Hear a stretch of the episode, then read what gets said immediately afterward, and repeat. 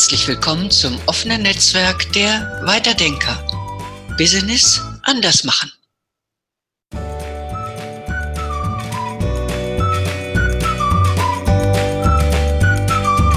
Herzlich willkommen. Mein Name ist Sabine Wolf. Ich bin Weiterdenkerin und ich freue mich, euch heute zu einem weiteren Podcast begrüßen zu können. Heute geht es um das Thema berufliche Neuorientierung und wie es dazu kam und vor allen Dingen, wie es sich anfühlt, neue Wege zu gehen. Aber auch, wie schwer es ist und warum es sich lohnt, an bestimmten Dingen unbedingt dran zu bleiben. Heute ist mein Gast meine geschätzte Kollegin Ilse Moser. Hallo Ilse, schön, dass du da bist. Ich fände es schön, wenn du ein wenig zu dir sagst, bitte. Hallo auch von meiner Seite, liebe Sabine und liebe Zuhörer. Ich freue mich sehr auf unser Gespräch. Mein Name ist Ilse Moser. Ich wohne hier in München und aktuell baue ich mir ein zweites Standbein auf, nachdem ich über 20 Jahre ungefähr in Festanstellung im IT-Umfeld bei unterschiedlichen Firmen gearbeitet habe. Und aus unterschiedlichen Gründen habe ich mich dann vor eineinhalb Jahren entschlossen, einen neuen beruflichen Weg einzuschlagen. Mhm. Das habe ich ja live miterleben dürfen, weil neue Wege beschreiten, das ist, finde ich, ein sehr wichtiges Thema, auch für mich. Ich habe eben auch schon mehrere, sage ich mal, Umbrüche in meinem Leben gehabt und diese ausgetrampelten Pfade zu verlassen und Neues zu wagen, ja, das ist schon immer wieder eine große Herausforderung. Jetzt habe ich ja das, das, besagte Unternehmen genauso verlassen wie du und ich freue mich einfach, dass du heute ein wenig eben darüber berichtest, was es so alles auch mit dir gemacht hat. Jetzt ist meine erste Frage an dich, Ilse.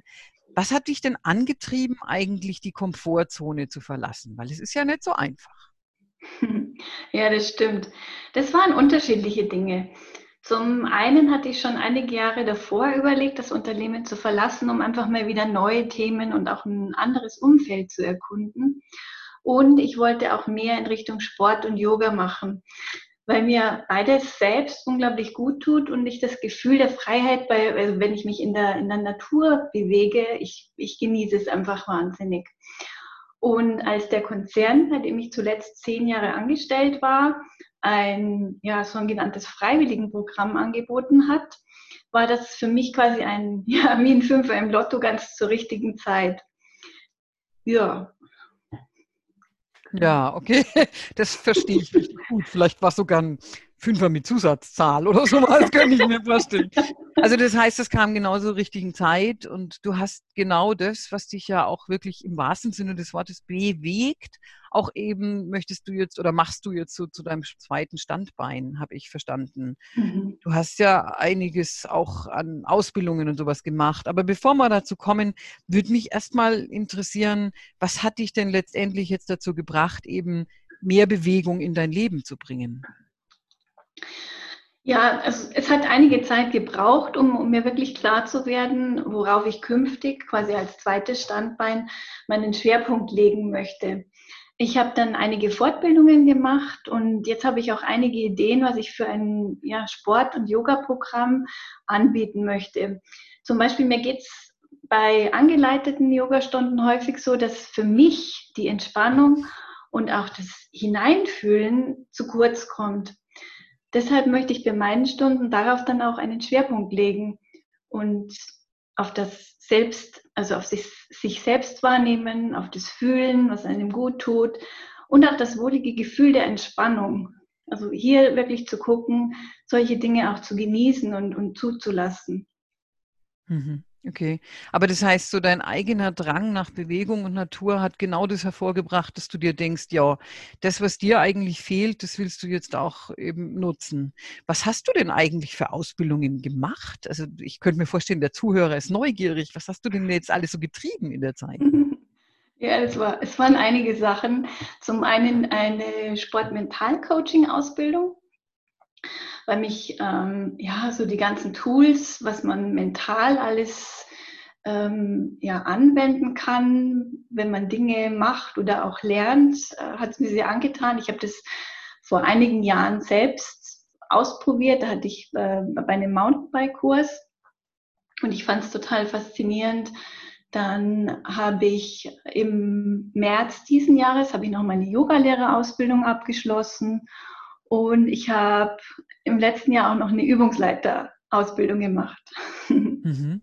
Okay. Und du hast ja jetzt vorhin schon erzählt, also dich hat es einiges gekostet oder das war nicht so einfach, dann wirklich zu wissen, was wird's denn jetzt eigentlich? Was mache ich denn jetzt eigentlich? Was war denn da so das, was dich dann letztendlich wirklich angetrieben hat, dich für die Ausbildungen zu entscheiden? Ja, das hat, es hat schon eine Zeit gedauert. Also ich, ich war mir am Anfang gar nicht so klar, was ich denn alles machen möchte.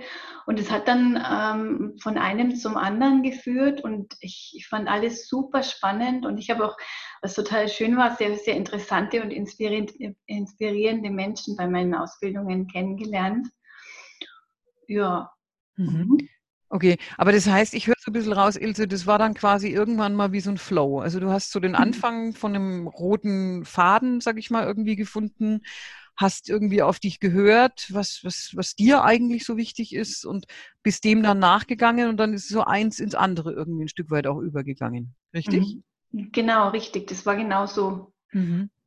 Ach, sehr schön. Das heißt aber, das ist auch so ein Tipp irgendwie für Menschen, die sich neu orientieren wollen. Das heißt, man muss über ausprobieren, sag ich mal, wie den Faden von dem Knäuel, das Ende irgendwie finden. So klingt es ein wenig für mich. Ja, das ist, das ist gut formuliert. Äh, das trifft es ganz gut. Also ich, ich, bei mir war es schon so, ich hatte einige Ideen und ja, so dann bin ich mal das erste angegangen und dann kam es wirklich von einem zum anderen und es war auch aufbauend. Also ich merke jetzt bei jeder Ausbildung auch immer, dass es so eine gewisse Überschneidung und dadurch setzen sich die Sachen bei mir auch noch mehr viel besser und das Interesse wächst und wächst, dass ich, ähm, ja, ich will da immer noch viel mehr wissen. Mhm. Schön, schön, das klingt gut. Jetzt hast du mir ja, äh, ich kann mich dran erinnern, da saßen wir in München gemeinsam im Café, erzählt und das hat mich äh, sehr neugierig gemacht von diesem verschneiten Park im Winter und dass dich das sehr beeindruckt hat. Magst du vielleicht erstmal für die Zuhörer kurz vielleicht erläutern, was es mit diesem Bild überhaupt auf sich hat? Mache ich sehr gerne. Ich habe dazu auch ein Bild gemalt. Ich glaube, du lädst es auch hoch, dann mhm. können die Zuhörer da auch wirklich ein eigenes Bild noch davon machen. Mm, der verschneite Park, es ist für mich ein großes Thema, das ich während meiner Sport-Mental-Coaching-Ausbildung ähm, immer mal wieder gehört und ähm, gelehrt bekommen habe. es ist ursprünglich auf Basis vom Professor Dr. Spitzer und auch ähm, von den Steinadlern Petra Müssig und Anne Sieber. Und man kann sich es ein bisschen so vorstellen, wenn man im Winter in einen Park geht, es hat frisch geschneit und erstmal sind da gar keine Spuren. Und dann geht man vielleicht zu einem Imbissstand und trinkt einen Kaffee oder einen Glühwein. Und irgendwann bringt man dann seinen Kaffee zu einer Toilette, die auch im Park ist. Und der erste, die dann, äh, der erste, der dann diesen Weg geht, hinterlässt so ganz feine Spuren, die man vielleicht gar nicht mehr sieht. Und je mehr Leute diesen gleichen Weg gehen, desto ausgetretener wird dieser Pfad. Und so können wir es uns auch ein bisschen in unserem Gehirn vorstellen, bei Dingen, die wir sehr häufig machen oder immer wieder machen. Ähm, dadurch passieren quasi Verschaltungen im Gehirn, gewisse Pfade. Und je nachdem, wie häufig wir das machen und wie wir da dranbleiben und auch ein bisschen, ähm, wie, wir, wie wir uns dabei fühlen. Also möchten wir das machen, wie motiviert sind wir, haben wir Freude daran. Und ähm, das spielt alles mit und, und das kann man sich so ein bisschen auch eben wie in so einem Park vorstellen, in dem Wege sind. Ähm, genau, vielleicht eine Sache noch. Wenn wir so Pfade in unserem Gehirn haben, dann kann man die mit der Zeit sehr gut abrufen.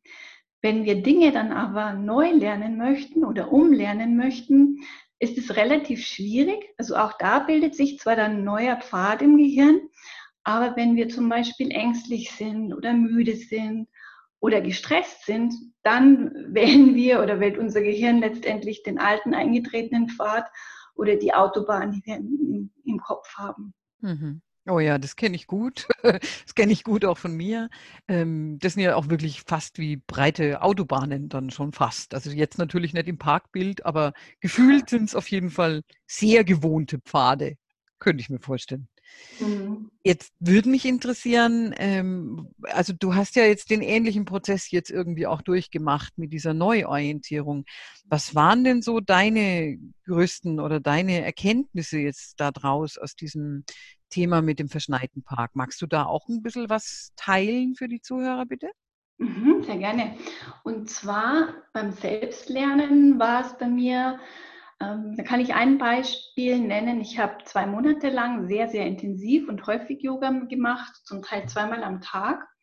Und ich habe dann so nach und nach gemerkt, dass irgendwie die, die Dinge wie von selbst geklappt haben. Manche Asanas sind diese Yoga-Stellung, äh, zum Beispiel wie der Baum. Ich glaube, den kennen ganz viele die, das konnte ich deutlich flüssiger machen und ähm, die Balance verbesserte sich und auch so die Muskelkraft und Beweglichkeit nahmen wirklich immens zu. Und ich, für mich war das so genial und das ist auch so der Schlüssel. Gelingende Erfahrung ist so wichtig beim Erlernen neuer Dinge. Hm, okay, das heißt, also durch diese wahrscheinlich häufige Wiederholung auch, wie in dem Park, wenn man immer wieder diesen selben Weg zur Toilette läuft, dann habe ich auf einmal einen zweiten Weg vielleicht auf dem Weg zur Toilette quasi so in dem Stil, oder? Mhm, genau, mhm. ja. Okay. Und das ist wahrscheinlich auch übertragbar. Also wenn ich jetzt mich mal reinversetze, wir haben ja gesagt, es geht so um berufliche Neuorientierung. Das heißt, auch da ist es so, ich muss mich quasi trauen, immer wieder mal was anderes auszuprobieren oder einen anderen Pfad, ein anderes Vorstellungsgespräch, eine andere Situation mir irgendwie, ja, sag ich mal, zuzumuten, in Anführungsstrichen, um dazu zu lernen. Mhm. Ja, vielleicht einfach, um, um neue Wege zu gehen und auch zu erkunden, mhm. ähm, um vielleicht auch, auch aus einer gewissen Spirale rauszukommen oder um, um, also oft haben wir ja auch Scheuklappen, um, um da einfach mir wieder auch einen freieren Blick zu bekommen nach vorne und auch zur Seite und mhm. äh, um da ja, mehr zu sehen, mehr zu erkennen. Mhm. Also das ist was, was mich auch sehr anspricht, Ilse. Das ist bei mir als Wirtschaftsmediatorin auch ganz oft so, dass die Leute irgendwie wie, wie Scheuklappen haben und rechts und links mhm. übersehen. Also es, äh, es ist was Ähnliches, wenn ich eben eine, einen Blick frei mache, auf einmal sehe ich Sachen und man kommt vielleicht wirklich in Flow was man vorher gar nicht gesehen hat. Jetzt hast du mir in der Vorbereitung oder in dem Café ja auch erzählt, dass da ganz viel bei uns im Körper passiert. Also dass da ja wirklich auch auf ja, Stoffwechsel und hormoneller Ebene, das fände ich auch noch spannend, wenn du da vielleicht ein bisschen was berichtest, was du da so gelernt hast. Sehr gerne. Ich finde es nämlich auch super spannend, weil beim Erlernen von neuen Bewegungen oder auch beim Umlernen von Bewegung, Bewegungsabläufen sind ganz viele Neurotransmitter bzw. Botenstoffe im Spiel. Zum Beispiel das Dopamin, das wir auch kennen als Glückshormon. Und es wird ausgeschüttet, wenn wir so eine Aussicht auf Gelingen haben und sehr motiviert sind, etwas Neues auszuprobieren. Das, das sehen wir auch manchmal bei Kindern, weil die, ja, die haben richtig Spaß dran, Neues zu, Neues anzugehen und spielerisch zu erlernen. Dann kommen manchmal auch körpereigene Opioide mit ins Spiel. Oder wenn wir dann auch noch draußen in der Natur, in der, in der Sonne sind, wirkt zusätzlich auch noch Serotonin, auch eins der Glückshormone. Und ähm, mir fällt dazu auch noch Oxytocin ein, was, mhm. was, wir auch noch kennen als Kuschelhormon. Also gerade wenn wir halt dann mit anderen Menschen, die wir gerne mögen, wenn wir gemeinsam mit denen Sport machen. Mhm. Das heißt aber, also das eine ist, dass da mental, sag ich mal, ganz viel passiert bei mir selber, wenn ich was Neues ausprobiere. Und du hast so schön diesen Yippie-Effekt genannt. Das gefällt mir richtig gut. Das heißt, es ist so, es ist ganz wichtig, dass es mir auch Spaß macht oder dass es attraktiv für mich ist, was ich Neues ausprobieren will. Ist es auch sowas, wo du für dich selber irgendwie erkannt hast, dass dieses Yippie eben so wichtig ist? Ja, das habe ich, habe ich schon sehr häufig gemerkt. Zum Beispiel beim, beim Mountainbiken. Also es gibt ja Menschen, die, ja, die fahren den Berg runter, egal was da für Hindernisse sind. Und ich, bei mir ist es dann manchmal eher, dass ich da eher zögerlich fahre oder absteige. Und ähm, aus, aus unterschiedlichen Gründen. Also zum einen, ich, ich habe ein sehr hohes Sicherheitsbedürfnis. Und wenn man aber Dinge lernt, schon mit so einer ähm, Einstellung, so, oh, da könnte ja irgendwie was passieren, ist das nicht ganz förderlich. Also wenn man eher locker an Dinge rangeht, sich mal erstmal Schritt für Schritt herantastet und dann auch Freude dran hat und wenn es dann auch mal das erste Mal ein bisschen funktioniert, wenn dann wirklich so, wie du schon gesagt hast, dieses Yippie mhm. rauskommt, dann ist es dann ist es viel einfacher und, und dadurch lernen wir quasi wie von selbst. Das heißt, wenn ich jetzt mal wieder auf diese berufliche Neuorientierung zurückkomme, es ist total wichtig, dass ich so ein bisschen dieses Yippie-Gefühl oder dass ich da eben dieses, ich muss Lust irgendwie drauf haben, oder? Das ist doch so, das klingt für mich danach, ich muss was suchen, wo wirklich für mich, wo ich einfach so das Gefühl habe, oh ja, da habe ich richtig Lust drauf. Und dann gelingt es mir auch leichter. Ja, genau. Also die mhm. Motivation muss dabei sein. Mhm. Ansonsten ist es schwierig. Also manchmal ist es ja auch so, dass ähm, dass wir Dinge machen, ähm, ja, weil wir jemand anders einen Gefallen tun möchten oder so.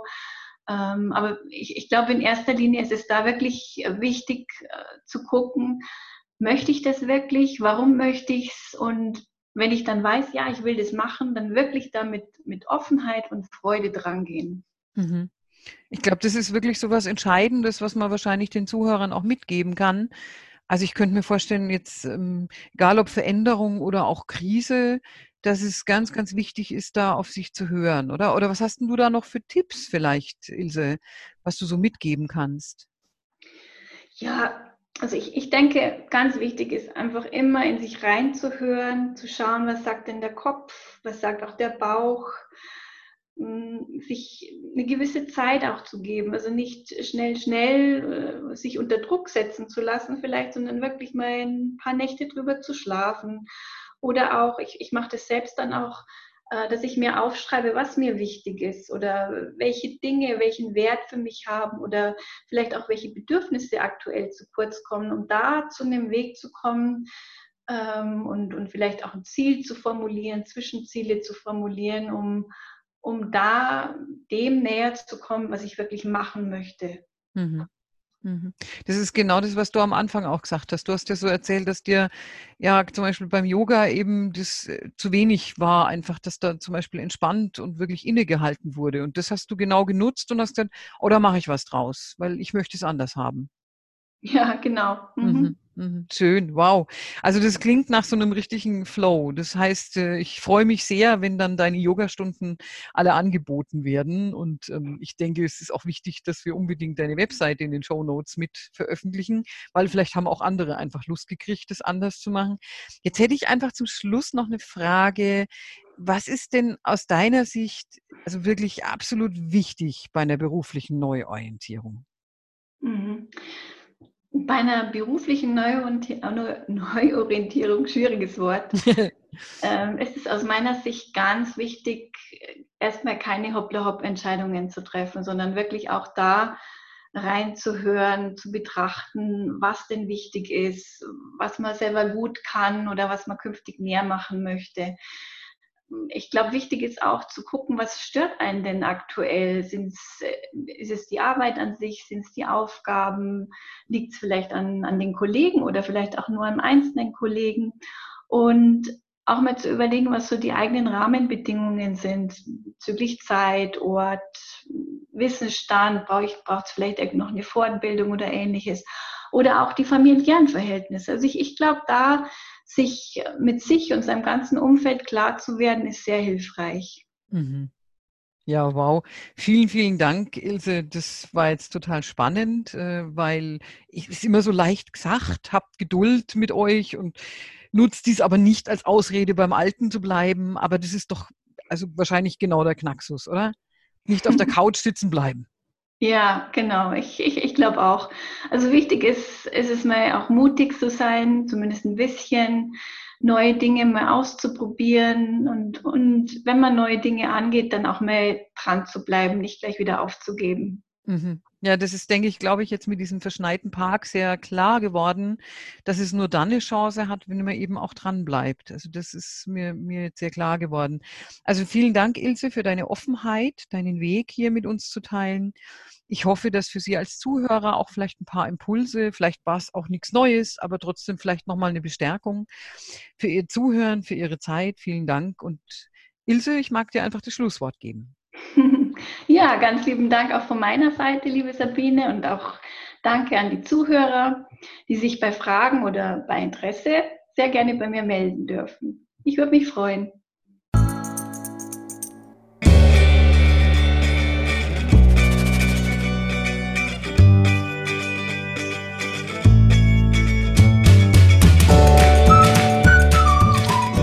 Das war Ihr Weiterdenker-Talk.